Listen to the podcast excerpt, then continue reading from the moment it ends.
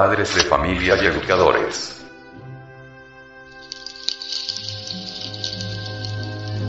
Biblioteca del Sexo. Asociación Colombiana de Centros de Estudios Gnósticos, Antropológicos, Psicológicos y Culturales AAC.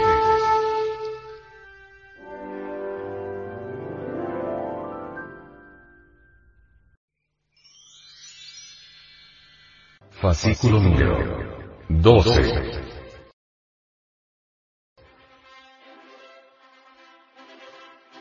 La vida matrimonial.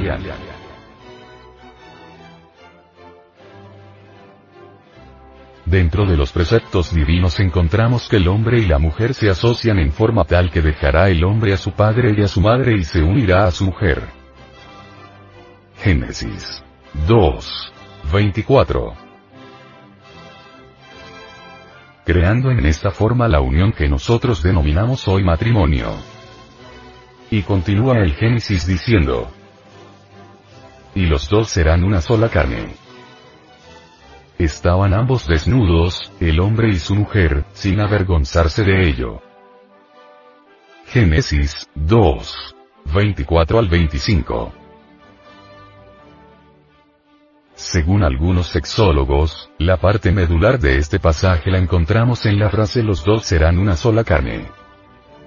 Esta frase se refiere exclusivamente a una unión física del esposo y la esposa estando ambos desnudos, esto implica una experiencia sexual definida entre el hombre y la mujer. La cópula sexual. Este pasaje nos indica claramente que el sexo es una profunda experiencia personal que no es detestable ni degradante a los ojos de la divinidad, puesto que Jehová mismo invita al hombre y a la mujer a ser una sola carne. Además, pueden varón y hembra estar juntos ambos desnudos sin avergonzarse por ello, como claramente lo expresa el versículo 25. El sexo no es ni debe ser vergonzante, si se vive como Dios manda. Lamentablemente en el pasado, y aún en la actualidad, muchos grupos dentro de la corriente histórica de la cristiandad han evadido el concepto de que Dios aprueba la sexualidad para disfrute del marido y la mujer. Esta actitud no descansa ciertamente sobre los conceptos netamente cristianos sino, consideramos, sobre las aprensiones inconscientes de quienes defienden ese punto de vista haciendo con ello más evidentes sus pasiones y temores.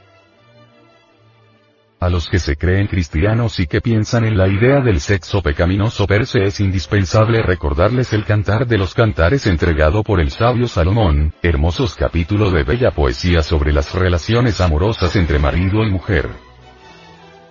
En estos preciosos cánticos se describe en vívido lenguaje poético los cuerpos físicos de los amantes cónyuges, sin caer en lo desagradable los sentimientos, las actitudes, las imaginaciones, las caricias eróticas, los goces espirituales, los goces sexuales y la romántica felicidad de los amantes casados están bellamente descritos.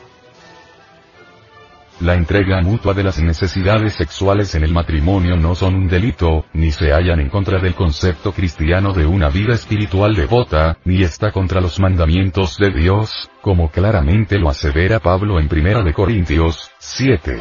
2 al 5. Mas por evitar la fornicación tenga cada uno su mujer y cada una tenga su marido. El marido otorgue lo que es debido a la mujer, e igualmente la mujer al marido. La mujer no es dueña de su propio cuerpo.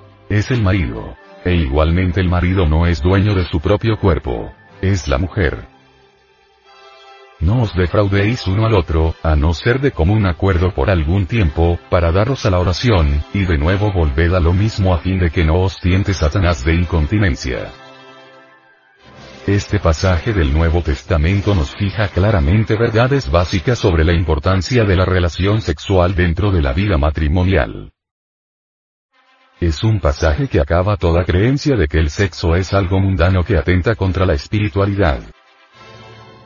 Este pasaje indica, que, dado el carácter vigoroso del impulso sexual, cada hombre y cada mujer deben tener su propio cónyuge para entregarse mutuamente a sus respectivas necesidades sexuales.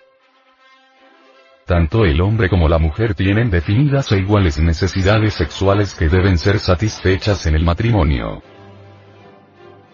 La Biblia, un libro tan antiguo, nos enseña algo que solamente hasta ahora acaba de descubrir la ciencia del hombre supercivilizado que la sexualidad no es prerrogativa del hombre y que la esposa pasiva y calladamente debe someterse a él, como se pensaba no hace mucho, sino que, por el contrario, la mujer tiene una marcada necesidad de tener relaciones sexuales en el matrimonio que la satisfagan en todas sus esferas psicobiológicas, sentimental, emocional y físicamente, al igual que el hombre. El hombre y la mujer deben ser complacientes el uno con el otro y no forzarse a tener prácticas sexuales como una obligación adquirida, sino en mutua complacencia. Debe ser una experiencia cooperativa donde se procede con mutuo respeto y mutua delicadeza. De esta manera, las necesidades de ambos estarán siempre satisfechas pero el que hablemos de la sexualidad como un placer individual no significa que este proceso haya de convertirse en una expresión de la lujuria, como no ha de ser, por ejemplo, la necesidad de ingerir alimentos por simple cura. Antes al contrario, el dominio propio en cuanto al sexo es la única forma en que puede el ser humano usar la sexualidad para lograr un desarrollo más eficiente de su desarrollo espiritual, una transformación de la naturaleza social de la familia y el crecimiento de las relaciones espirituales entre nosotros y nuestro ser divino al interior. Esto está señalado claramente por San Pablo cuando expresa que la vida sexual del marido y de la mujer deben ir mezcladas con la vida de oración. Primera de Corintios 7. 5. Las parejas casadas no deben negarse, en lo posible a complacerse mutuamente en la intimidad sexual, a menos que lo decidan en común acuerdo para entregarse a la oración, y una vez concluido ese periodo deben seguir integrando sus necesidades sexuales, uniéndose en cópula sexual dentro del matrimonio. Esto nos señala claramente que la vida cristiana devota y el buen ajuste sexual en el matrimonio se complementan entre sí. Los esposos y las esposas cristianos, al unirse en cálida y estrecha relación sexual, debieran darle gracias al Señor por la inmensa satisfacción que se puede lograr con esta unión propiciada por Él, que estimulará al matrimonio a una mejor comprensión mutua y a una más elevada vida espiritual. Con este análisis queremos plantear que el placer en la sexualidad no es un fin en sí mismo, como lo preconizan los materialistas.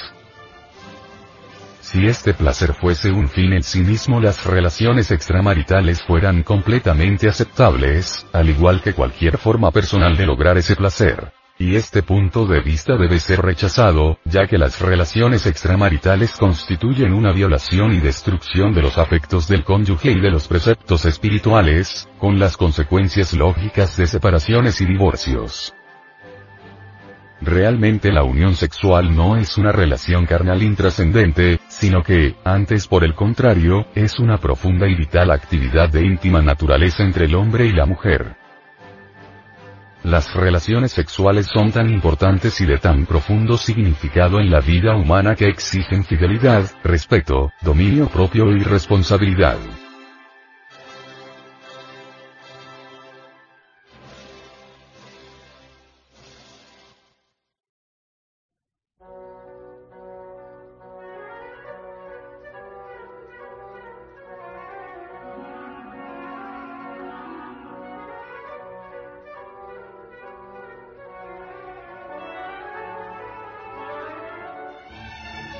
El Departamento de Artes Gráficas y Audiovisuales, de la Asociación Colombiana de Centros de Estudios Gnósticos, Antropológicos, Psicológicos y Culturales A.C.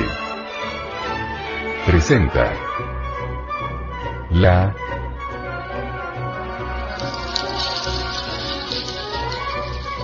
Biblioteca del Sexo.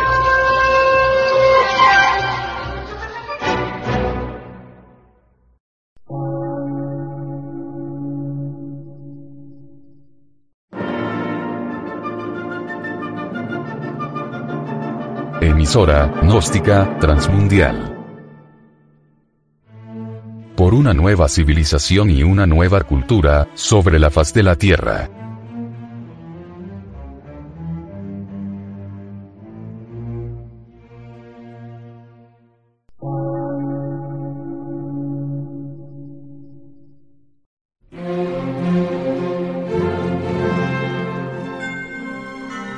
Medio de radiodifusión, científico, artístico, místico y filosófico, de la Asociación Colombiana de Centros de Estudios Gnósticos, Antropológicos, Psicológicos y Culturales. A.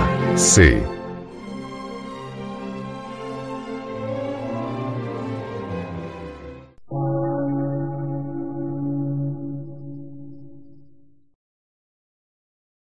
Lectura en movimiento. Difusión sin fronteras.